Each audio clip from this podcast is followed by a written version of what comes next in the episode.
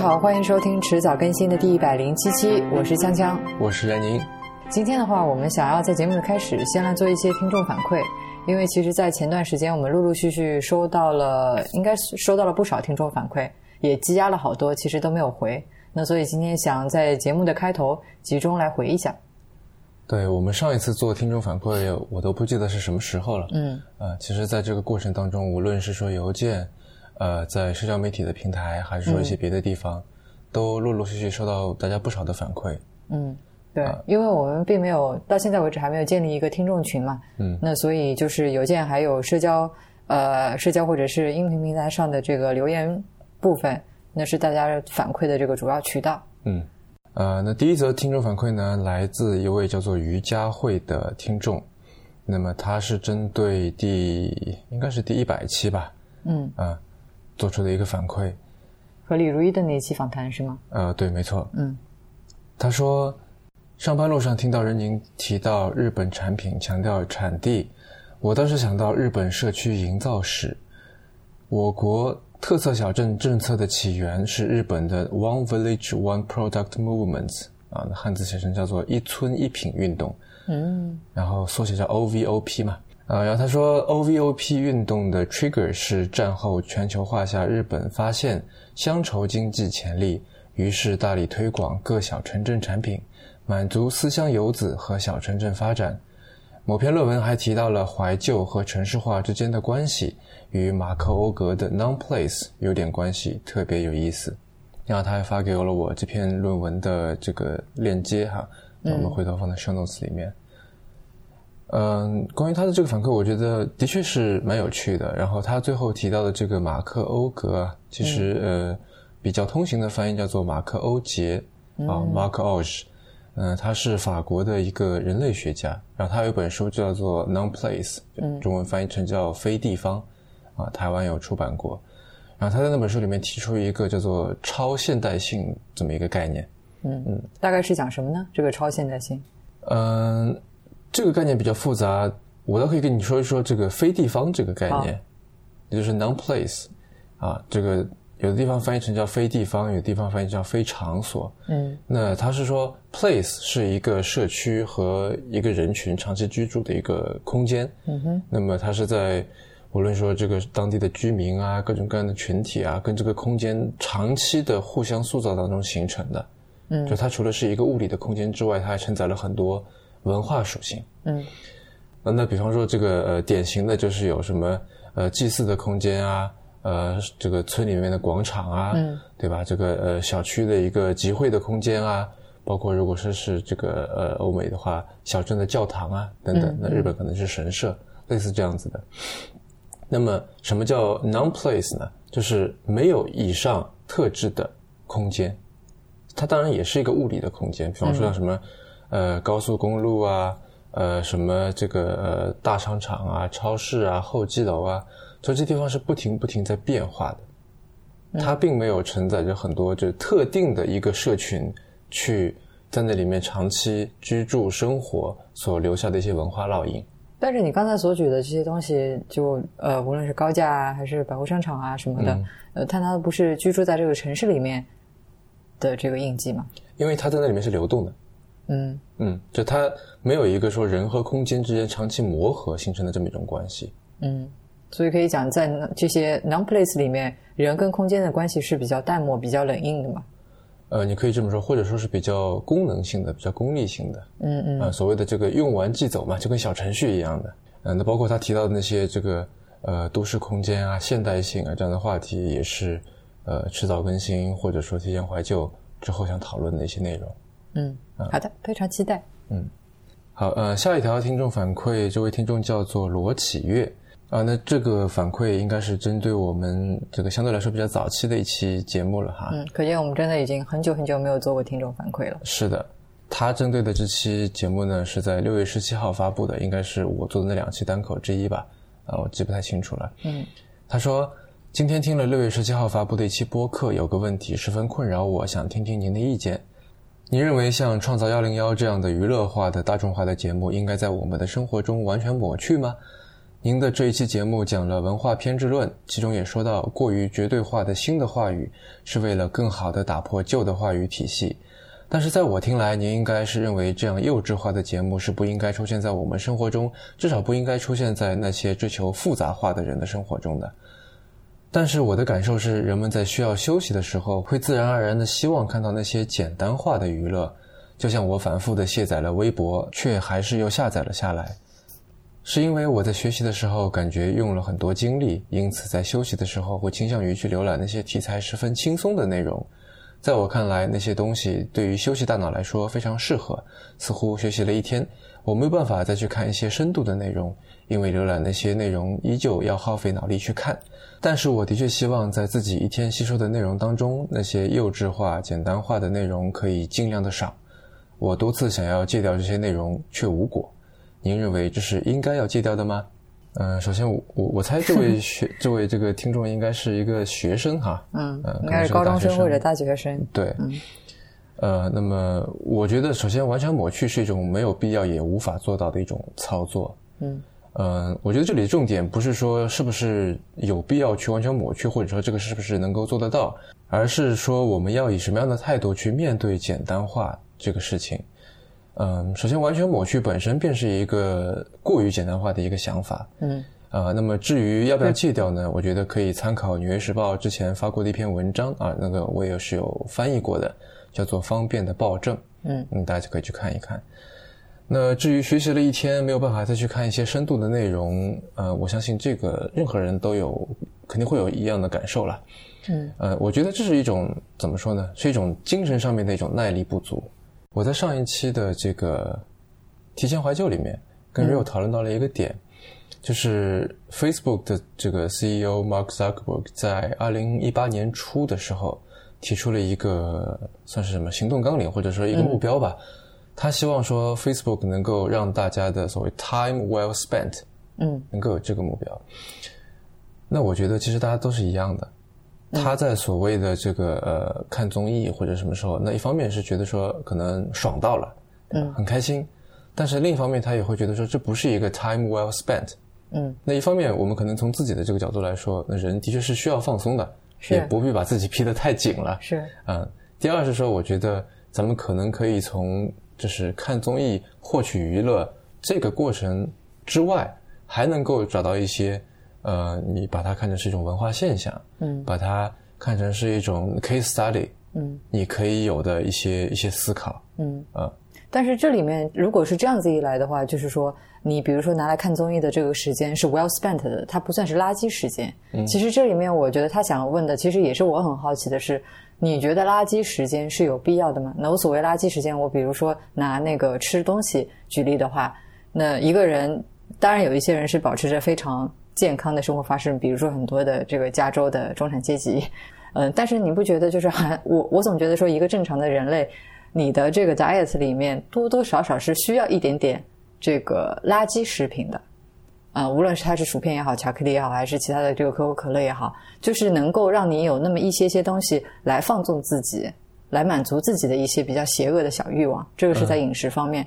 那换到比如说休闲娱乐方面好了，那这些综艺也好，或者说这个这个八卦段子等等这些东西比较肤浅、比较娱乐的东西，它是不是也是像垃圾食品一样，就是有存在的必要呢？那当然了，嗯，嗯，但嗯，我觉得你好像并没有这个垃圾时间啊。有的呀，嗯，好吧，我只是没有看到是吗？对，就是或者说，可能我没有以对待垃圾食品的这么一种态度，嗯哼，去对待它吧，嗯。嗯，就打个比方说，呃，我之前看过一个综艺，嗯，它是在 Pornhub 上面的，哦，啊，那大家可以想见它是一个什么样的综艺了。嗯。啊，简而言之，它是一个相亲节目。嗯那我们大家能想象到的相亲节目，像那种相亲综艺，大家都可以想象，对吧？嗯嗯，但是他那个相亲节目呢是裸体的。呃，我现在想不起他叫什么名字了，我回头就查一下，放在这个 show notes 里面。嗯，我现在突然非常庆幸我们换了这个托管平台了，因为如果没有换的话，嗯，这个 show notes 是绝对放不到这个就是那个那个 show notes 那里面去的。嗯，呃，简而言之，就是他找了一个男的或者女的，然后这时候他是穿着衣服的，嗯，然后呢，他面前有五个柜子，啊，这五个柜子里面有灯光啊什么，这五个柜子里面的人是不穿衣服的，嗯，那么他就是全裸吗？还是上裸下裸这样？全裸啊。然后他这个柜子的门呢，是像那个卷帘门一样，就是它是从下面开始往上拉，嗯，然后它分成几个几个这个流流程嘛。第一步是我记得好像是只拉到呃腰部，也就是说这个这个人只有下半身你是看得见的，嗯，然后你在每一个环节里面都要淘汰掉一个人，就是我们经常会就是典型的相亲节目的那个套路，对，但是就是他说。因为所有的这些这个我们传统觉得说比较好的爱情，说什么两情相悦啊，说是我们要这个呃注重内在美啊，崇尚心灵美。对，但是他就说，那我们能不能够做一个纯肉体的一个相亲？嗯嗯。所以就第一步，先卷帘门拉到腰部，让你看到每个人的下半身。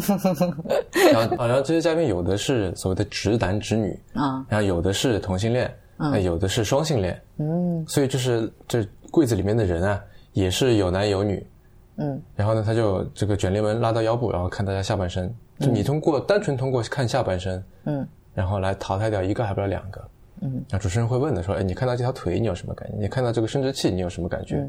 你为什么淘汰掉这个人，不淘汰那个人？嗯，啊，然后所以这个过程当中，他是只看肉体，然后没有跟他一些口头上的交流，完全没有，什么都没有，啊，然后再往上是到颈部，也就是脸你是看不见，就看到胸，对。那么就看到这个这这个人除了头以外的所有的身体部分，嗯。啊，你再根据这个，那么再淘汰掉几个，嗯，然后最后看脸，再淘汰掉，然后最后是声音，也让你再淘汰掉，嗯。啊，所以声音也是很重要的，对，就这也是属于这个怎么说，就肉体的一部分嘛，嗯嗯，对吧？然后到了最后一个环节，那个这个相亲那个人他也得去脱光，嗯，然后那两个人是裸成相见的。他们两个，嗯，你说，就最后是呃选剩了两个人，然后这个嘉宾再在这个两个人当中再选一个，在在选的时候他也是必须全部脱光的，嗯，那么呃，主持人是脱光的吗？主持人是穿衣服的，有点不太公平。那么在然后这两个人会在线下就穿着衣服的正常的这个社交场合里面再这个约会一次，嗯啊，然后再来选择后续的这些进展，嗯，那你说像这样的节目，它又是综艺又是色情。那就很显然，它不属于就传统上说很有营养的那种内容吧。嗯，但是我觉得它很有趣。嗯嗯，而且里面它的确在探讨一个，就是我觉得你说除了看各种各样的肉体之外，呃，你的确可以这个有所思考吧。嗯，所以我觉得还蛮有趣的。啊，所以对我而言，它也许算是一种垃圾食品，但是我觉得可以以一种非垃圾食品的这么一种态度去对待它。嗯，或者是说，就其实还是让我想到我们这个口号当中的前面一句嘛，让这个熟悉的事物变得新鲜。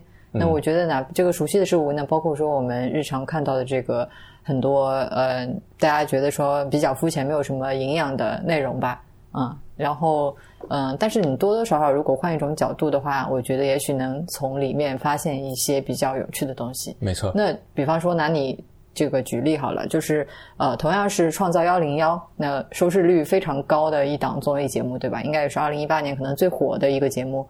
呃，那很多人看，然后很很多人追星，那很多人我觉得可能在以一个类似的方式，就是追星的方式，或者是消遣娱乐的这么一个方式在看这档节目。但是呃，你从里面看出了一些不一样的东西，你联系到了控制社会，联系到了这个泛民意色彩。那然后就做了九十四、九十五，我自己是听了，因为我之前是不知道的。你做的时候，我你做完我才听，然后我听了之后是觉得真的是挺有意思的两期节目，嗯，所以，嗯，我觉得在面对这些内容的时候，倒不是说我们就是问的问题不应该是说我们应不应该去抹除，不就是说抹除这些垃圾时间的存在，而应该是说那我们在面对垃圾时间的时候应该怎么样去度过？嗯嗯。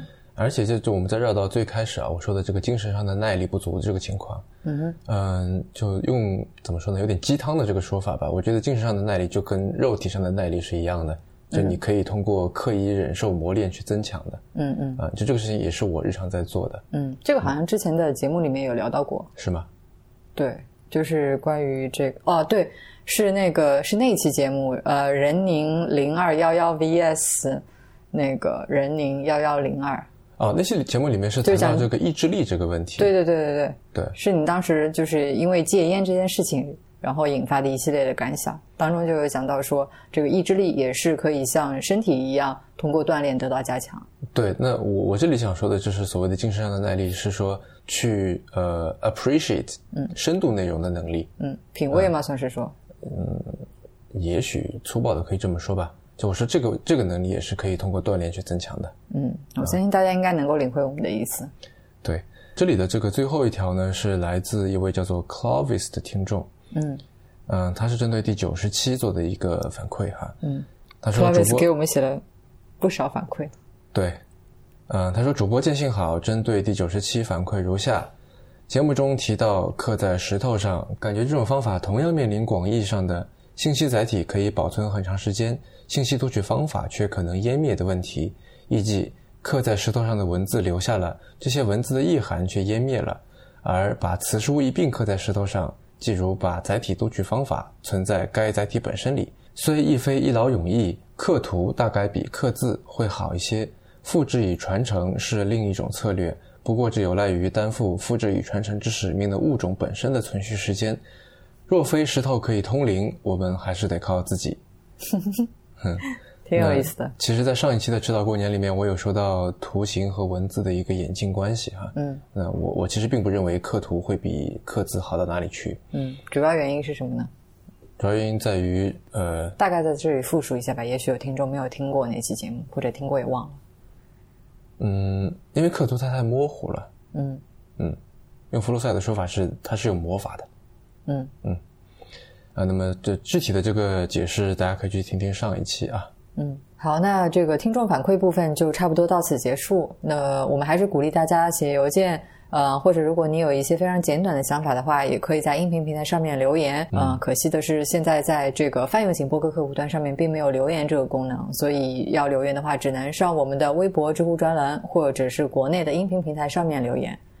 嗯，苹果的那个 Apple Podcast 其实是可以留言的，但是它只能针对一档播客留言。对，它不能够在每一期具体的节目下面留言。对，嗯。今天这期节目的这个起因其实是之前应该是在过年之前吧，然后我们收到了一名叫做上的这个朋友的邀请，就是呃，因为他现在在做一个利器 X 播客计划，是一个跟之前的这个利器文字访谈计划比较相像，只不过是关于播客、关于独立播客的这么一个文字采访计划。那所以他就想请我们来聊一聊，就是制作迟早更新的过程啊，然后包括说感想等等一系列的事情。那所以我们当时拿到了这个提问提纲的时候，问题还蛮多的，就觉得说，诶，那我们不妨借这个机会把它也顺便做成一期音频节目。那一方面就是说，呃，对于一些对我们好奇的这个听众，那你正好可以借这期节目了解一下我们背后的制作过程。另外一方面，对于一些自己正在制作播客的听众朋友，如果说能够给你们一些些启发，那我觉得是再好不过了。嗯，那我们要不就是按照他的那个提纲，然后一个一个问题往下聊。好的，因为上提供了不少的这些访谈问题。嗯，第一个问题是，请介绍一下你自己和所做的工作。我叫锵锵，工作就是迟早更新啊，工作之一是迟早更新的副卡主播。那我叫任宁，我的主要工作是一个投资人。嗯嗯，在迟早更新这里的工作就是主咖主播。其实，其实我觉得也没有主咖副咖了，反正就是说这个谁，因为我跟珊珊有一个分工，就是说呃，各自可以去找选题，然后这个如果是谁找的选题，那就谁挖的坑谁填。嗯哼，啊，那另一个人就负责在旁边挥挥铲子，这样。嗯哼，当然从目前做过的节目来看，显然就是我是比较偷懒的那个。嗯期待你一九年挖更多的坑啊！好了，这个自我介绍就这么的简单吗？那就下一个问题，呃，介绍一下你的播客名字啊、主要内容，或者是更新频率、收听平台、社交网络等等。那节目的名字和更新频率，相信我不用再多说了，都是迟早更新。呃，然后我们一开始之所以会取这个节目呢，就是因为有点偷懒，给自己留了一条后路，因为觉得说能够呃持续保持定更的话，真的是一件非常非常困难的事情，所以就一开始给自己留了条后路。那后来呢？我们现在做了快三年了吧？嗯，事实也确实证明，我们很好的践行了“只会迟到不会缺席”的这个宗旨。嗯，大家也知道，就像刚刚过去的这个迟早过年啊，是我们更新最频繁的 阶段，每天都会更一期。那少的话，就像去年年底有一段时间真的非常忙，所以差不多两期节目之间能隔上俩月。嗯，主呃主要是一八年的年中吧，也不是年底了，就夏天、秋天那个时候。嗯，对对对，对。然后关于这档节目的这个内容的话，是呃一开始哪怕直到现在，其实我们都是叫它一档科技类的博客。但是后来的话，我们其实是呃悄咪咪的在这个科技前面又加了一个“泛”字。嗯，那包括说你之前好像还专门在知乎专栏上面发了一篇文章来解释一下，就是说这个“泛”是什么意思，为什么要加一个“泛”字，对吧？嗯。但是其实我觉得加这个“泛”字呢，只是为了 justify 我们自己这个无穷无尽的热情、趣味和好奇心。嗯，但我觉得也不光是，因为如果你现在自称是一档科技博客，那你那很有可能大家对你的这个期待是说，呃，比如苹果开了什么 WWDC，你得来讲一讲，啊，谁这个又裁员了，你得讲一讲，是吧？谁拿了一轮融资了，你来讲一讲，等等。嗯，那我觉得这些东西就是类似好像，呃，news review 这样的这个事情，我个人并不是很感兴趣。嗯嗯，而且我觉得。自己做了，第一自己做了也不很享受，而且，呃，这在这个方面做的比我好的人有太多太多，我觉得也没有必要去再去贡献更多的噪音。嗯啊，那我自己比较感兴趣的，到时候在这些东西之外，它存在着哪一些这所谓的这个混沌关系？嗯，那些也许我们没有没有去呃认真的思考，没有去仔细加以审视的一些方面。嗯嗯，这是我比较感兴趣的东西。嗯。但是我觉得，就因为我们在前面加了一个“泛”字，然后“泛”是一个非常微妙和暧昧的字眼，然后我觉得我们就因此而就是非常明目张胆的来做一些跟科技，嗯，明眼人都能看出来是没有关系的节目。嗨，我觉得是有的了。嗯，呃，然后他这里还说到社交网站哈，那社交网站我们主要是以这个新浪微博为主。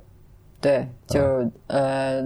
目前的话是新浪微博会发一些跟节目相关的这个文字信息或者是图片，嗯，但是更新的其实也不是特别的频哈。然后，呃，我相信大多数听众应该知道，我们之前的话应该是在今年的迟早过年开头的时候刚刚更新了，呃，更换了我们的这个订阅地址。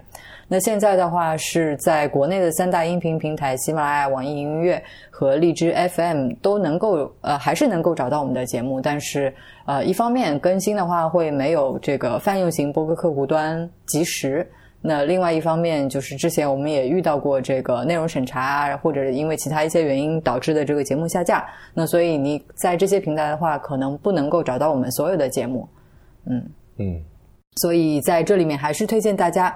去这个泛用型博客客户端里面，呃，来找到我们的节目收听。嗯，如果对于这一块不是特别了解的话，之前我们在这个知乎专栏上面，包括微博上面有写过这方面的介绍，大家可以去找来看一看，嗯，或者直接谷歌一下就可以。哦，这里我再补充一下，就是我在更换了这个订阅地址之后，其实原先的那个老地址还没有撤销。那所以现在在 Podcast 和其他的一些 App 里面搜索“迟早更新”的话，会跳出来两个节目。那其中有一个是灰色的图标，嗯，大家不要选那个就可以了。嗯，好，那下一个问题，要不你来说，一直都是我在说，你是什么？因为什么原因开始制作这档播客的？制作播客的动因可以讲故事，不限篇幅。请开始讲故事。呃，也没什么故事吧，就是觉得有一点表达欲，又发现播客是一个，或者说声音是一个挺有意思的一个媒介。嗯嗯，里面其实呃有很多的可以去做的一些尝试。啊，比方说今年我们呢迟到过年就做了不少形式上面的一些尝试。嗯哼。啊，那再加上。比起文字来说呢，我觉得它呃更便携一些。什么叫便携一些？就是你可以在嗯，你是说从这个读者或者听众的这个角度来说更便携吗？还是对啊，从制作人呃呃，首先比起视频而言，它的这个制作成本比较低，无论是时间上的成本还是经济上的成本。对，嗯，然后比起文字来说呢，它又能够承载更多个人的一些东西。就如果是一篇文章，你去看的时候，毕竟还是带着一定距离的。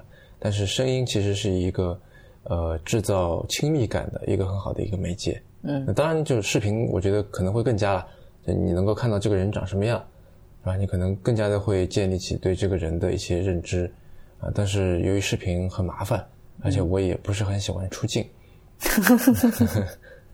啊，所以我觉得声音是一个比较好的一个折中的一个点。嗯，害羞。那你呢？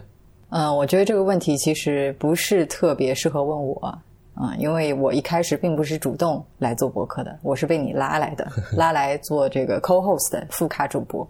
嗯，然后就就像你刚才说，你是一个有一点表达欲的人，然后我觉得这是你自己有点太自谦了。那我跟你相比的话，可以说是表达欲远远没有那么旺盛。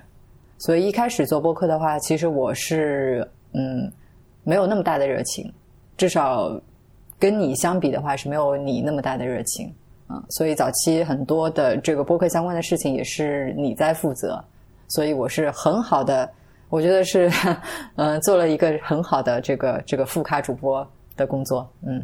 没有越俎代庖，嗯，不过现在我觉得是具体什么时候开始我也忘记了，但是就觉得做着做着这个事情还是蛮有意思的。那然后其中的有一些原因也你也刚刚已经提到了，比如说作为一种相对比较新的媒介吧，它至少比啊文字啊等等图片这些媒介要新，它还是有很多探索和折腾的空间。那就像我们在过去的迟早过年里面做的一些尝试，我觉得都非常的有意思。虽然可能不是特别的成熟，呃，可能听感也不是很好，还有很大的提升空间。但是我们在制作过程当中，这种新的探索、新的形式，给我们自己带来的乐趣确实是非常大的。那包括说我们之后也在想说，哎，能不能采用一些别的在啊其他媒介里面已经被玩过的、不算新鲜的东西，然后把它重新放在。播客声音这种媒介里面，然后让他玩出一些新鲜感。嗯，我觉得这个可能是，呃，就是这种吧，这种创新可能是比起单纯的满足自己的表达欲更吸引我的一点。嗯嗯。好，那么下一个问题是，你们制作一期播客的通常流程是什么？这个它其实，在问题里面已经就大概的列了一下：确定主题、录音、剪辑、写 show notes。上传音频、发表博文、更新社交账号，啊，我觉得他总结的其实已经差不多了。那大多数的这个节目，那包括说我们，其实大多数的节目都是这样的一个制作流程。嗯，但是这里面还是有一些小的细节想要补充一下吧。最多的工作其实是在录音之前就完成了。那对于我们来讲的话，确定主题之后，其实是有一个。呃，很多节目会有一个比较长、比较充分的准备过程。呃，无论是说，嗯，你确定一个详细的问题提纲，还是说去搜集一些相关的素材，你自己去阅读一些相关的材料，以及跟嘉宾的沟通，那这一块其实是比重很大的一块。对。但是里面有少数的几期节目啊。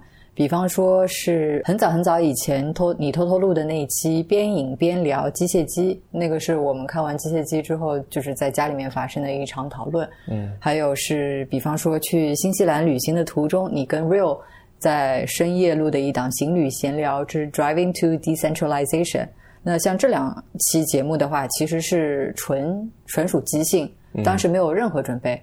然后也是，就是就，我记得还不止这两期，还有一些的。对，还有一些，我现在能够回想起来的，就比较，对，比较典型的吧，就这两期啊。马达加斯加的那一期情侣闲聊，基本上情侣闲聊都是属于拍脑瓜，嗯。然后有了一个想法之后，然后就掏出设备来，找个呃找个合适的时间就录下来，这样。嗯嗯。那这些节目的话，其实是一个，我觉得整一个的制作流程，从你确定下这个主题之后，到最终。呃，出成品都是一个比较顺畅的过程，嗯，但是这些节目的话都是可遇不可求的，所以这里面也算是有一个小小的感想或者 tip 吧，就是呃，经常你在出行的时候，我觉得这是一个想法非常活跃的时候，所以如果不怕麻烦的话，不妨把那个录音设备带上，因为你永远都不知道什么时候自己也许就正在一个录音的非常好的状态，那你就可以把这一段。东西给录下来，那这就说到了录音设备啊。他的下一个问题说，制作播客时你会用到哪些硬件？你来罗列一下。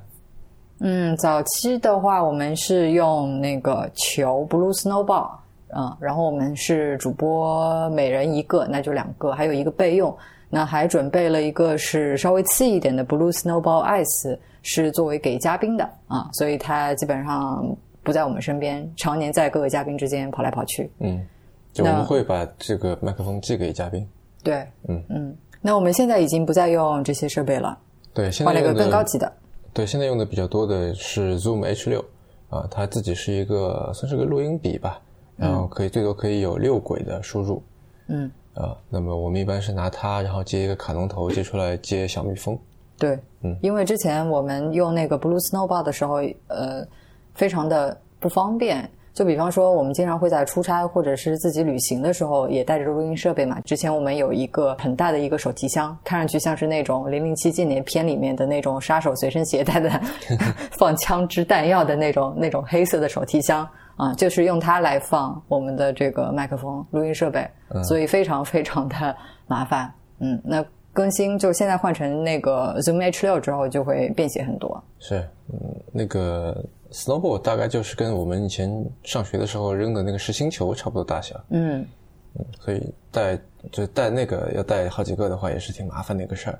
嗯，对，是，而且它是就是它是固定在桌子上面的嘛，放在桌子上面的。嗯，那么它的就从录音的体验上来看，它也没有小蜜蜂那么的自由。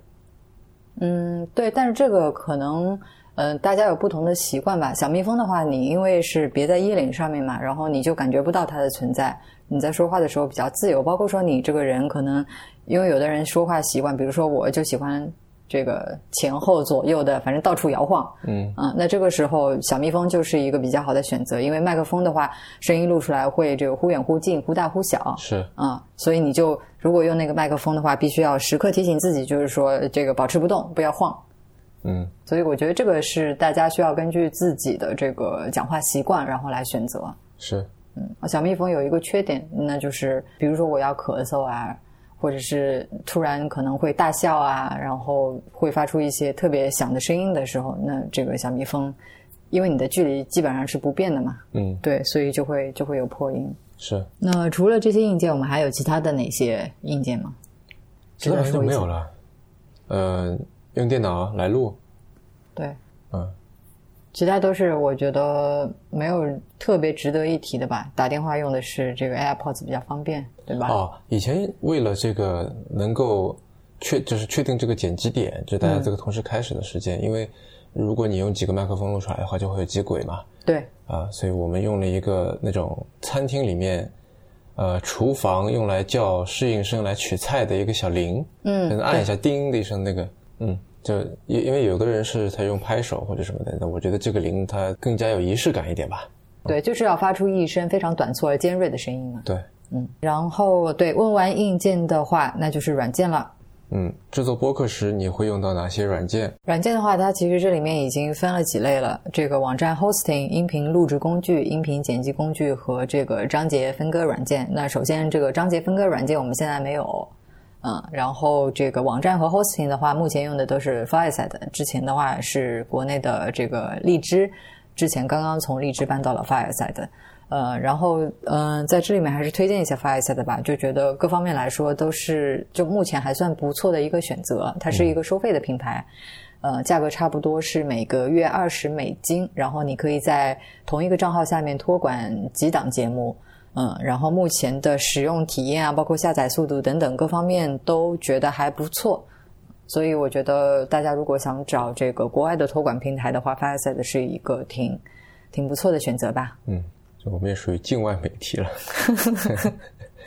对，也因也是因为之前就是在托管在荔枝上的时候遭遇了各种各样的问题吧，就啊、就比如说之前为什么会有那个框框节目，对吧？是因为就是内容审查里面他说提示有敏感词嘛，但是你也知道，就是他提示有敏感词的时候，他又不告诉你是什么，那所以你就需要做这个进行积极的自我审查嘛。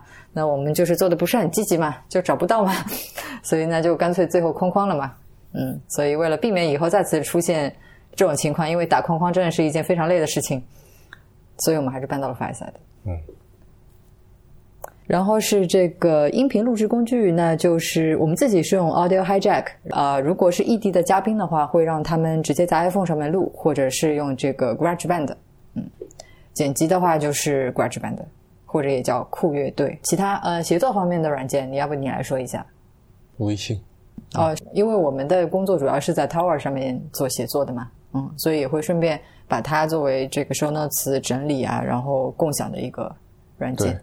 下一个问题，制作播客时，你们内部和外部是如何协作的？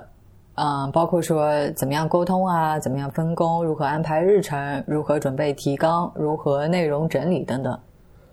嗯，这里我觉得其实每一期节目都不太一样。嗯，啊，这个它是它是一个分情况的一个事儿。嗯，呃，我们内部呢，基本上像我刚才说的是取决于说谁来这个领导一期节目，谁来想挖这个坑。嗯，那么就谁主要来填。嗯，跟外部嘉宾就有的时候是说你先认识了一个人。嗯。呃，你觉得就是他在做的这些事情很觉得你觉得很有意思，可以来聊一期。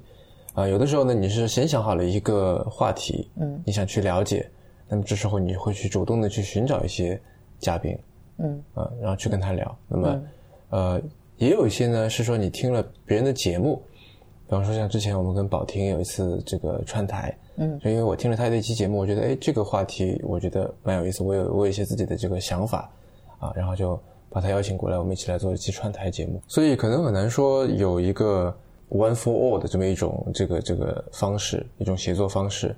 呃，如果非要说有一个大致的流程的话，就是我跟锵锵，呃，会有一个，首先会商量出一个大致的一个方向，嗯，然后就这个方向呢，我们会准备一些访谈的问题，对，抛给嘉宾，对，如果有嘉宾的话。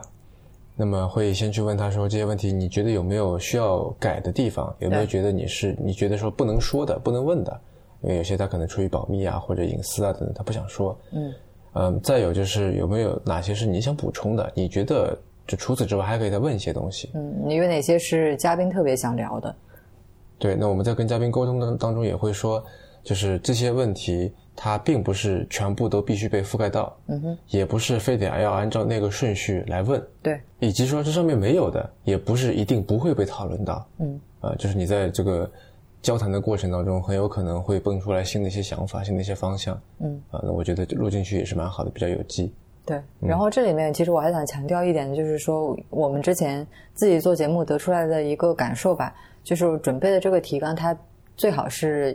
比较详细和具体的问题，而不是话题，因为这里面其实差别还是蛮大的。如果你列的只是话题的话，你觉得自己好像已经准备好了，我想聊这些，但是其实你到了真正做节目当中，你会发现说自己并没有准备好。你知道聊这个话题，想聊这个话题，但是你和嘉宾其实都不知道你的这个抓手在哪里，应该怎么去聊，因为毕竟一个话题还是一个非常大的东西。那问题的话，它其实是一个非常具体，然后你是。呃，有一个抓手在那边，你比较适合，呃，就比较容易切入的，嗯。嗯，所以在这个层面来说，就是类似知乎上面那种如何看待什么什么这种，我觉得不是一个很好的一个访谈问题。对，嗯。嗯，因为如何看待，它基本上就虽然形式上是一个问题，它还是只是一个话题。好的，那下一个问题是说，你们是如何和听众进行互动沟通的？有没有比如说微信群啊、微博啊、Telegram 群啊，还是说网站、邮件和线下沟通？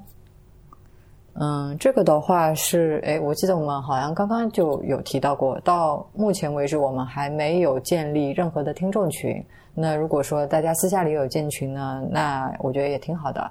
那之所以没有建呢，是因为。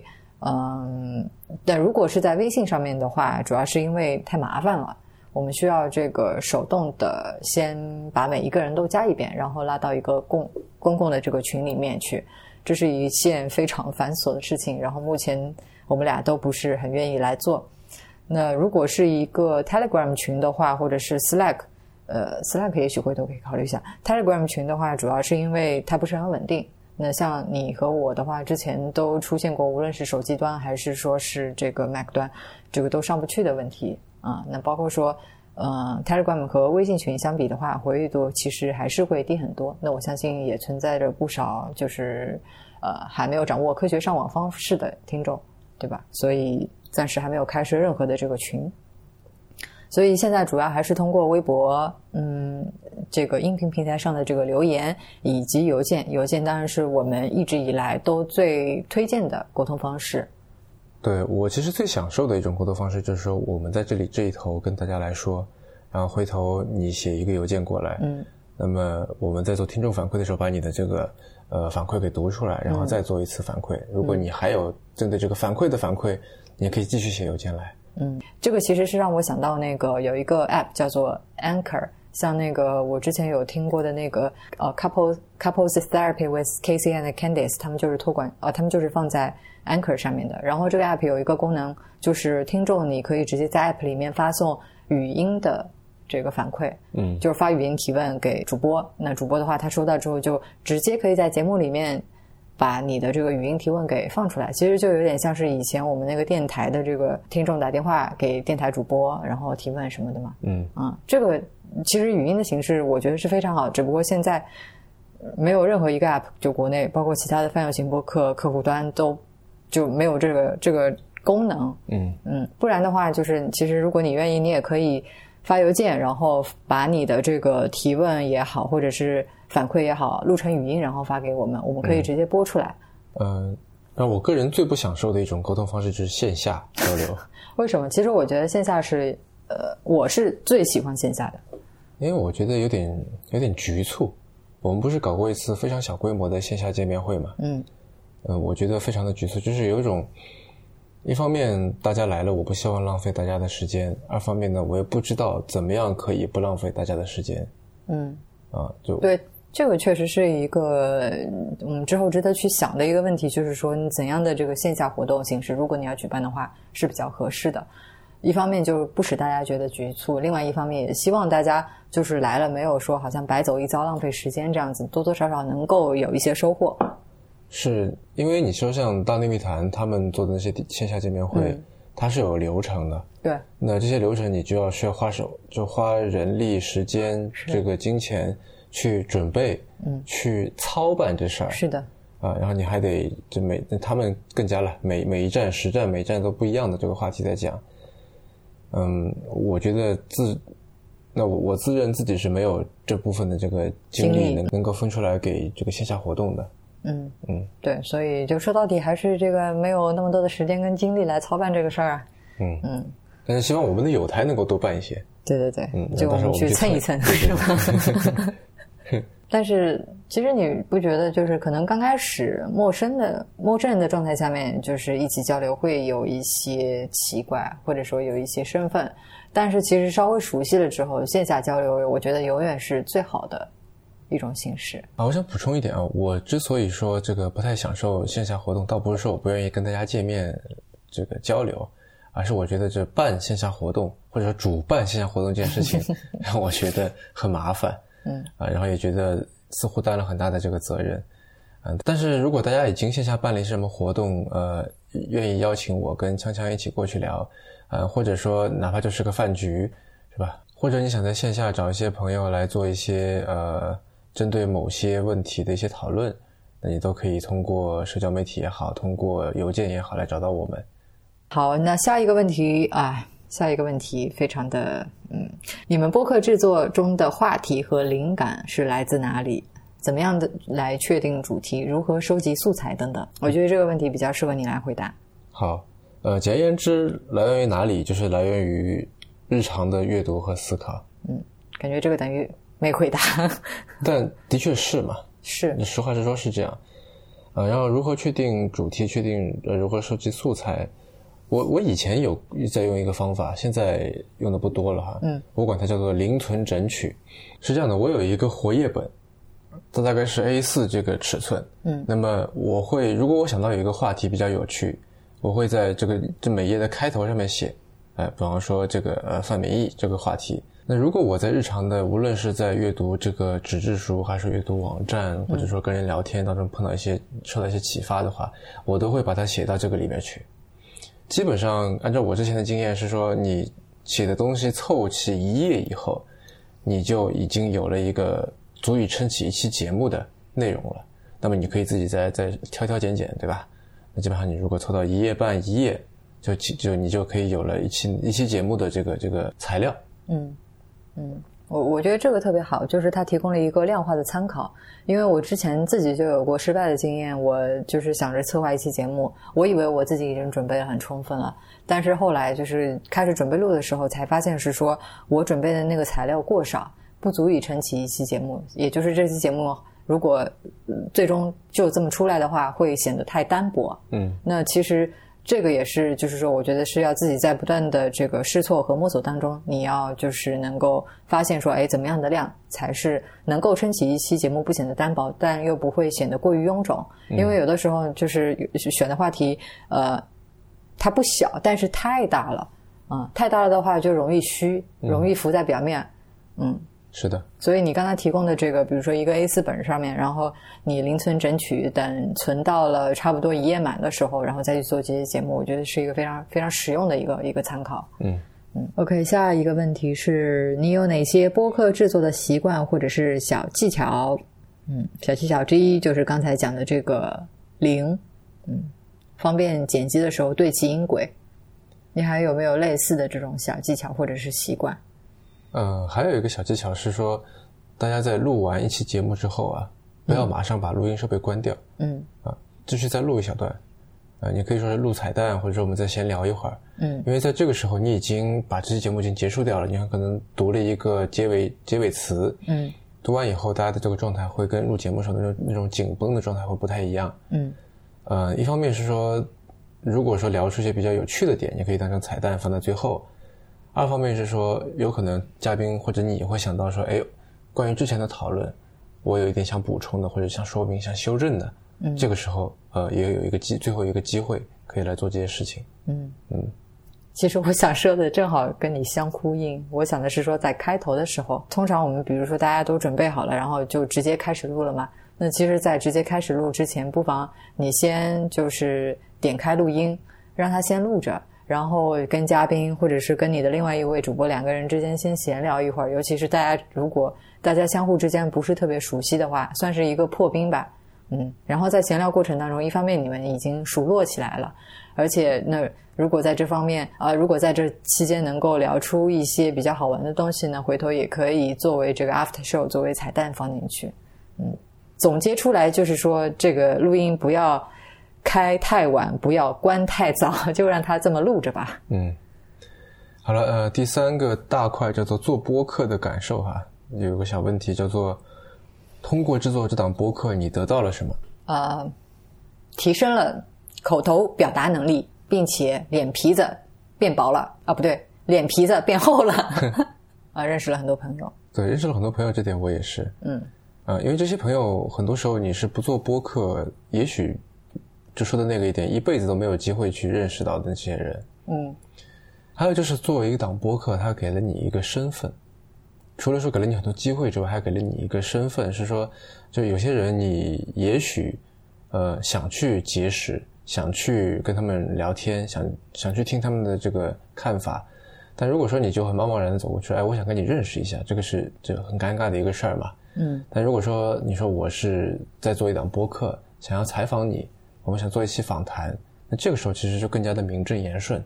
嗯嗯，那这点我觉得也是一个收获吧。啊，另外就是我觉得其实也跟最早之前这个说到的说，呃，因为什么原因开始做播客有点像的，就是我觉得播客是一个自我的归档。嗯，对自己的一些想法，呃，包括你说对两个主播或者你跟一个嘉宾之间的友情也好，关系也好的一个归档。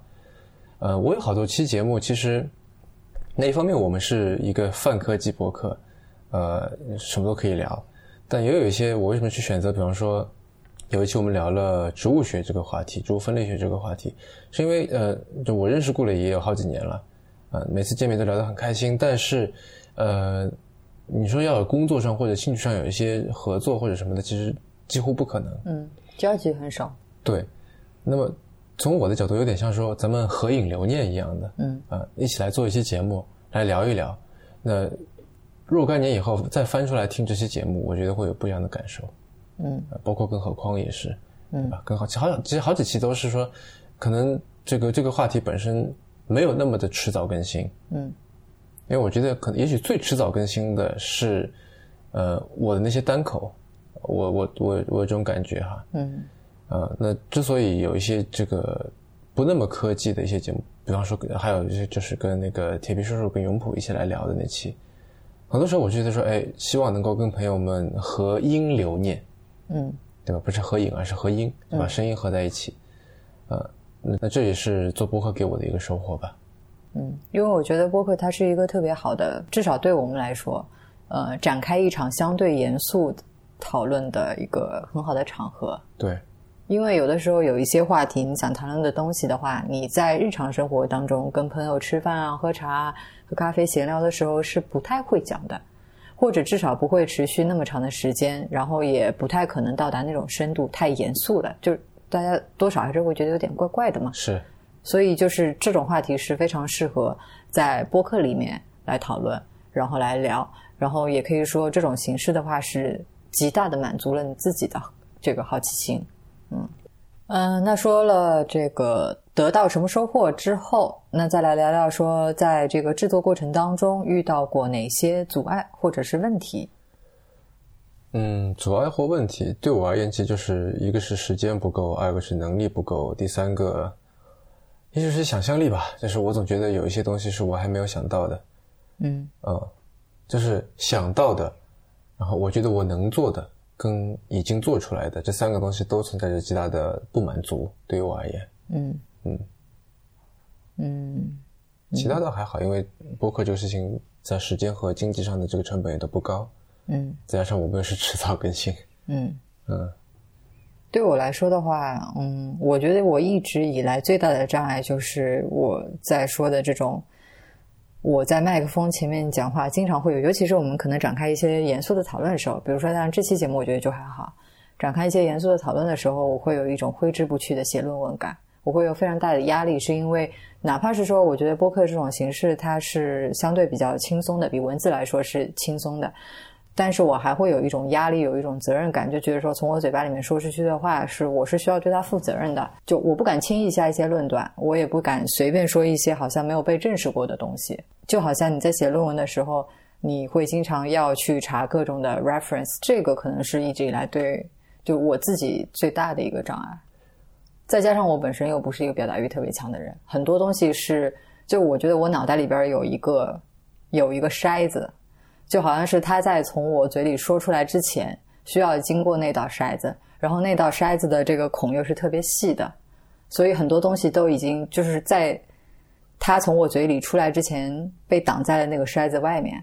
嗯，呃，那这里我也觉得就想跟听众来说啊，就是我们这档节目毫无疑问，这个如果说我们有一些在推崇的东西的话，嗯。那么，无论是说独立思考还是批判性思维，显然都是我们这档节目所隐含的想要推崇的一些东西之一。呃，那么换句话说，我们说的东西跟很多别人说的东西，它有很多是错的，嗯，是或者说不那么对的，嗯。那么，所以就是一方面说，请大家这个也是带着批判性思维来听我们节目。啊，你如果有任何的这个建议或者有有意见，也可以跟我们来反馈。二个是说呢，这个也请锵锵主播对吧，压力不要那么大。我觉得，当然你要对自自己说的话要负责，嗯，但是毕竟播客它不是写论文，它不是在这个做科研，我觉得它更多时候是一种怎么说呢，满足自己的一个个人想法，嗯，以及提供给别人一种个人的视角。的这么一个工具，嗯，所以它首先是一个对我而言啊，首先它是一个自娱自乐的一个产物，嗯。那么如果它一方面可以做到自娱，二方面这个产物还可以取于人，那这就就更好了。嗯嗯，你知道吗？我们早期的节目，我到现在一直都没有去听，我不敢听。是吗？对，就早期的那些这个制作相对比较粗糙，然后各方面都不是很成熟的节目，一直都不敢不太敢去听。嗯嗯，其实我倒从来没有听过我们自己的节目，就我没有反反过去去听过、嗯啊。嗯，就嗯、呃，就好像是你在嗯第一百零一期里面讲到那个肥瘦对写的时候提出的那个自卑和自恋的这种比较矛盾的情感，其实是我感触特别深的。做播客对我来说就是这样子的一种过程。嗯，那接下来一个问题比较大，他问的是这个行业性的，如何看待播客这种创作方式？你看好播客未来的发展吗？那作为一个投资人，嗯，我还挺看好的，嗯，为什么呢？因为我觉得播客是一种被低估的内容形式。嗯，哪里低估？很多地方都被低估吧，尤其是中文博客哈。我们在说，那我们都知道，呃，Spotify 之前向行业里面非常有名的这个博客制作公司 Gimlet 啊、提出了一个非常高金额的一个收一个收购邀约啊、但是第一，这样的事情在中文播客界其实没有发生过。我不是说没有发生过收购，而是、呃没有发生过像如此大体量的收购。嗯，嗯，像之前当然也有过一些了哈，嗯，呃，具体名字我们就不提了。目前国内像就连一个像样的像 Gamelit 这样子的公司都没有啊。是，啊、那这当然也是原因之一哈。嗯，呃，另外呢，就是我觉得像现在其实很多播客它的播放量其实都不低的，但是它并没有受到广告主的青睐。嗯，啊，呃，你你单期节目可以有几十万上百万的这个播放，但是呃你在广告上面的收入很可能远远不及一个每期呃只有几万个阅读的一个公众号。嗯哼，嗯但这里面我想稍微就插一句补充一下，嗯，当我们在说播客的时候，也许在中文语境里面，这个播客跟英文的这个 podcast 稍微有点不太一样。就呃，中文的这个语境下面，其实有很多。你勉勉强强可以叫它 podcast，但其实还不太算，它算是音频节目，但严格意义上不能算 podcast 的东西。比方说是呃，之前诶是红杉吗？还是谁投的那个陈一电台一档，就是类似午夜情感话题的那种那种电台节目啊。那这个的话是收听量非常大，那也是被行业顶尖的这个风投给投资了的。那并且它在广告方面的这个价值也是相比一般的这个 podcasts 来说要大很多。但是你说像这类节目的话，嗯，一般来讲我们都不太会把它归到 podcast 的范围里面。嗯啊，然后在知识付费那一波这个浪潮之后，其实我觉得很多人都已经养成了在手机上面收听非音乐的音频的习惯了。就如果说是在五六年前或者三四年前吧，你在地铁上面看到一个人，啊、戴着耳机，耳机连着手机，你会觉得他在听歌，但现在就未必了。呃，他有可能在收听各种各样的这些音频内容。嗯，那么播客又因为它的便携性，因为它不需要占用到你的手、你的眼睛，你可以在做很多事情的时候一边做一边听播客。就这个特性，其实很多别的媒体所没有的。啊，然后有一个数据，我觉得是可以从侧面来支撑播客的这个，你说兴起也好，这个或者再次兴起也好，嗯，呃，就是 Neil Cyber 在他的那个 Above Avalon 那个博客上面，呃，前段时间发了一篇文章，嗯，他提到了这个 AirPods，苹果的那个耳机，那个无线耳机，嗯、正在以非常大的这个增长量在往上走，无论是销量还是个数，就他的说法是就 go viral，呃，无论就是他说在社交媒体上面也越来越多的讨论，然后他列了一个数据说，在这个二零一八年的这个 holiday season，就年底的时候啊，这个新年啊、圣诞啊那段时间之内，呃，AirPods 的这个搜索量是跟同年就跟去年相比增长了百分之五百。嗯哼，嗯，那 AirPods 背后是随时随地收听的这么一种需求，它本身是个硬件。那么，呃，伴随着越来越多的人戴上了 AirPods，那我觉得他们都会想着，那我希望随时随地听到什么？那除了音乐之外，显然就只有音频节目了。嗯啊，那如何看待播客这种创作方式，以及说关于这个行业未来的发展呢？其实这是一个特别大的话题。然后我觉得在今天这期节目里面，短短几分钟之内，我们其实也很难三言两语就把它说清楚。嗯，关于这个话题的话，其实我们之前就一直有想法要来做一期专门讲这个播客的节目。嗯，关于播客的播客，对的，所以我们还是把这个话题、这个机会留到以后吧。嗯，好，然后是这个这个 listicle 的东西来了哈，推荐你节目当中最喜欢的三期给大家，说明理由。嗯，三期可能很难讲，就我就推荐最近这一波的这个迟早过年吧。嗯呃，理由就是我们在形式上面做了一些尝试，然后我特别想听听大家对此的感受。嗯嗯。嗯，我自己的话就是，当然也是非常推荐今年的这个迟早过年。就是个人认为的话，确实是比之前两年的这个迟早过年，我自己是觉得说效果上面是好了一些。然后包括说制作过程吧，我觉得自己也更加有收获。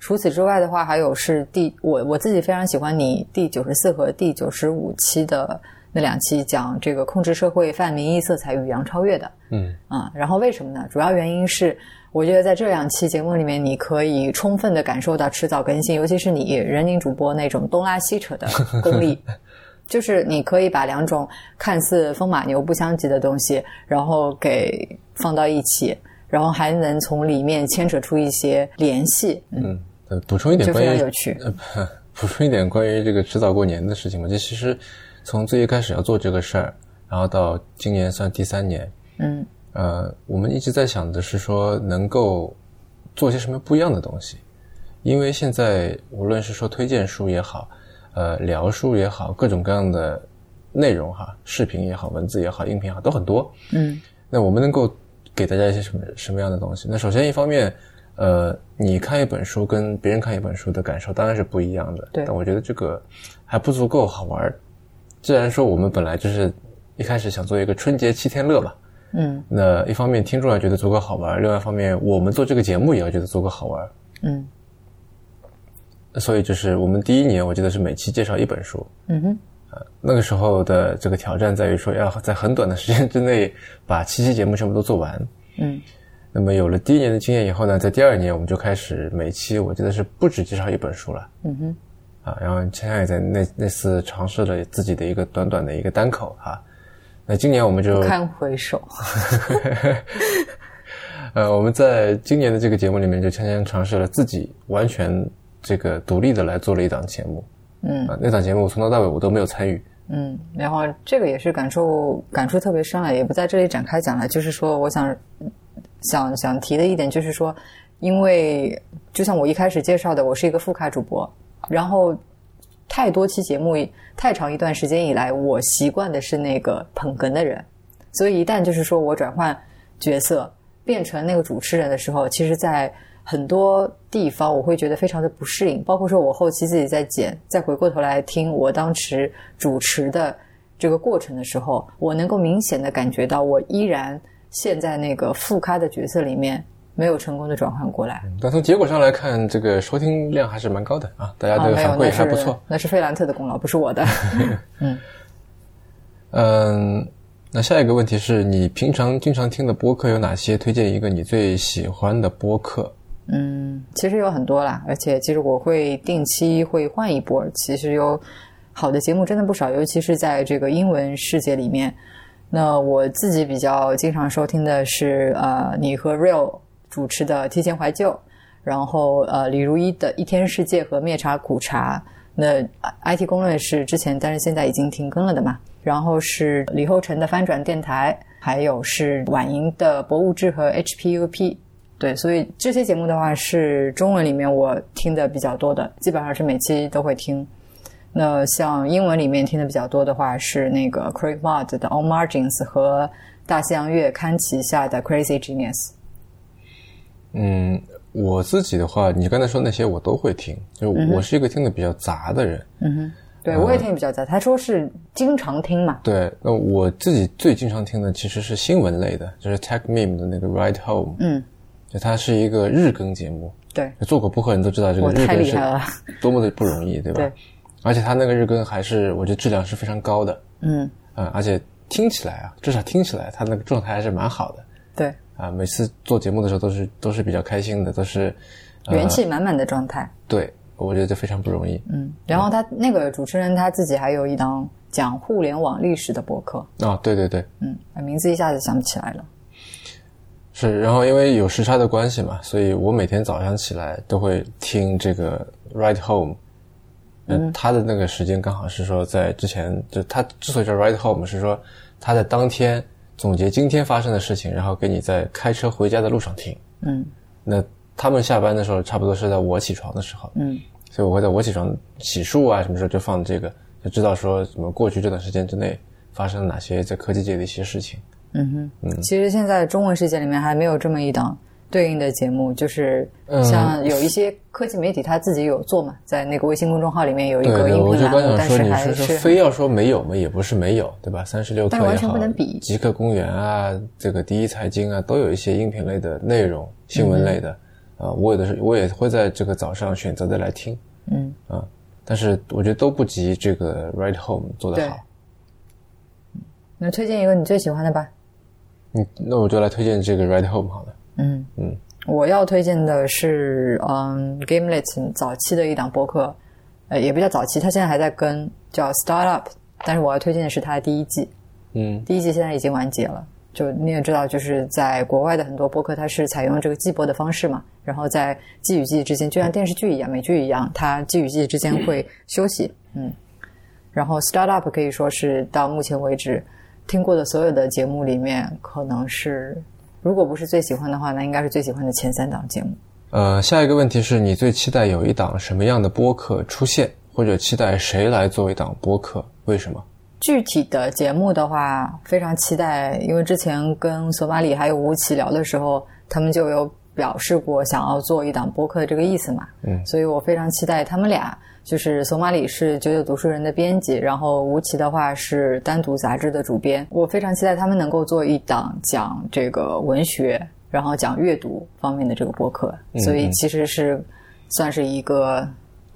嗯，因为迟早过年是一个系列特别系列节目嘛，嗯，所以希望他们能够做一个普通版本，也不叫普通版本，这个叫什么常规版本的迟早过年节目。嗯完了，除了这个之外的话，其实还是特别希望在中文的播客圈里面有人能够像 Gamelet 一样做出像 Startup 这样子的节目，就是因为现在中文播客圈里面常见的还是谈话类的，嗯对吧？像我们这样两个人在说的，或者是还有一个嘉宾做访谈类的，但是像那样子就是采用 storytelling 的方式来做的节目非常少。目前就我所知，可能比较比较有名一点的是那个寇爱者的故事 FM，嗯，除此之外好像真的不多见。嗯，这里我跟你的答案是一样的，就是我也挺期待，呃，能够有中文的有趣的 storytelling 的播客能够出来。嗯哼，嗯。下一个问题，呃，你们的播客啊、这个也是之前有听众经常问到的，说有没有付费计划？如果有，形式是什么？那如果没有，那原因是什么？嗯，首先是没有嗯原因，因为我觉得我们做的内容还不够格。对，你会不好意思拿出来跟人家收钱，对，就这东西你都敢要钱？嗯，就是大家免费听听就听听。嗯，嗯，如果能够有一些启发和收获，那就更好。对，嗯当然，如果说觉得不好，也不要来骂我们。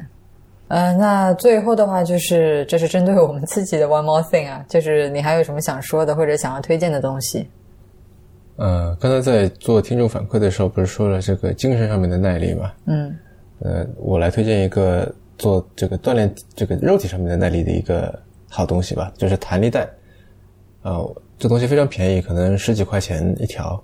嗯，啊，其实它可以让你就帮助你完成很多很多的这个部位的锻炼。嗯呃，我基本上每次去外面出差，因为我也我也其实我不是很喜欢健身房这个东西，因为我觉得有点浪费时间，而且我觉得比较枯燥无聊。我真的想要去享受体育的乐趣的时候，我会去打球啊。但是日常你可能会碰到一些情况是，呃，你可能就有一些比较零碎的时间可以拿来做一些这个身体上的锻炼。那这个时候我就会拿出弹力带来扯几下啊。那弹力带有很多很多各种各样的这个用法。啊，我觉得包括它，你就单独一条弹力带有很多用法，包括如果你跟一些辅助器械来使用，那会有更多的这个用法。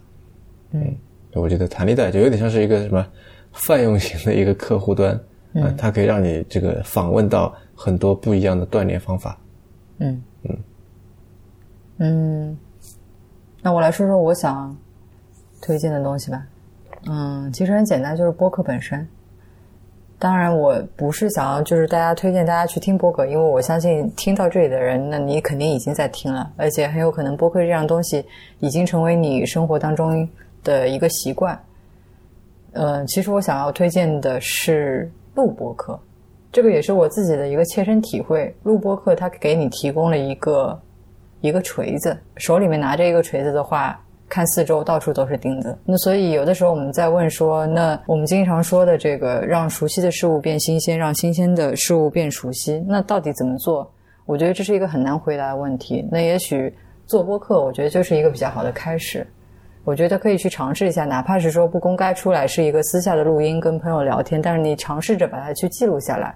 然后我觉得通过这种这种录音，通过这些讨论，通过这种做法的话，就你可能慢慢的能够感受到这个锤子在你手里面的分量。嗯，然后再过一段时间，你也许就会发现说，哎，你看出去的时候，不再是什么都看不见，而是能看见很多钉子。嗯，呃，之前在跟大内密谈的象征在聊的时候，我也说。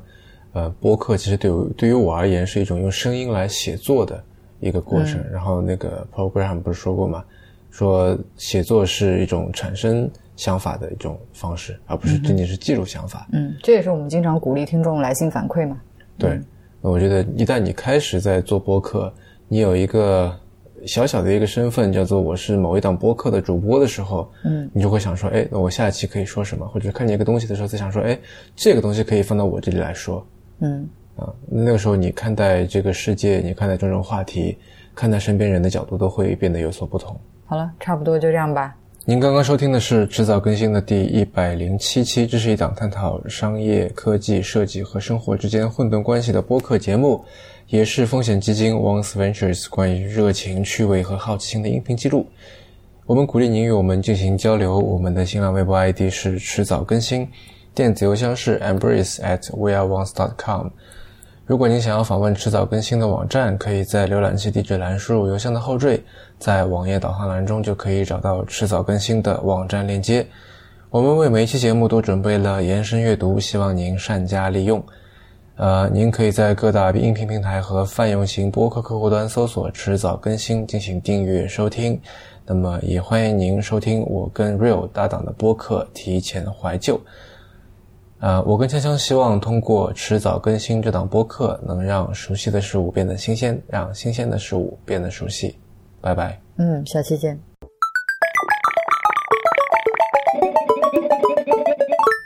迟早更新制作大奇敌！感叹号！感叹号！感叹号！刚才那句话被录进去了。嗯，大笨蛋看多了是吗？嗯。